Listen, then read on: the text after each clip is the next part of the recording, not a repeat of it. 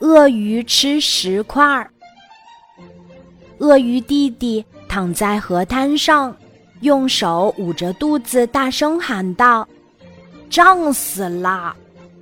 鳄鱼妈妈急忙走过来，一边给鳄鱼弟弟抚摸肚子，一边关心地问：“怎么啦？是不是吃多了棒肉？”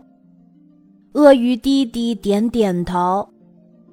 你这个贪嘴的孩子，还不吃些石块儿？鳄鱼妈妈说：“吃点儿石块儿，它能研磨食物，帮助消化呢。”好吧，那我就吃几块儿吧。鳄鱼弟弟大口的吃起了石块儿。不一会儿，他的肚子咕咕的响了起来。嘿，肚子果然不胀了。鳄鱼弟弟。快活地对妈妈说：“妈妈，我肚子不胀了，我要跟着你学潜水去。”鳄鱼妈妈说：“别急，你先好好休息。”过了两天，鳄鱼妈妈教鳄鱼弟弟学潜水。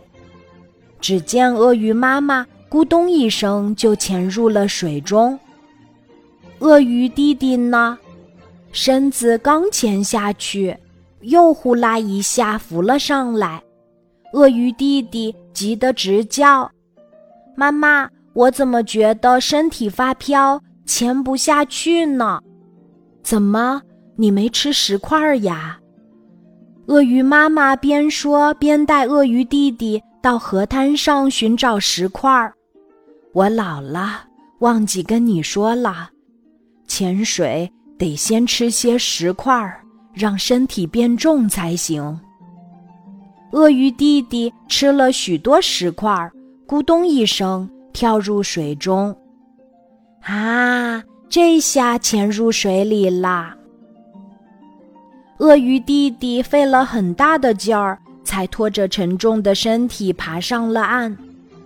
他指着自己的大肚子，对妈妈说：“妈妈，刚才我吃多了石块。”身体太重了，好不容易才爬上来了。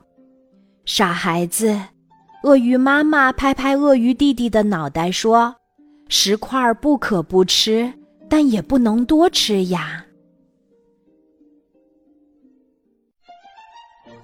今天的故事就讲到这里，记得在喜马拉雅 APP 搜索“晚安妈妈”，每天晚上八点，我都会在喜马拉雅等你。小宝贝，睡吧，晚安。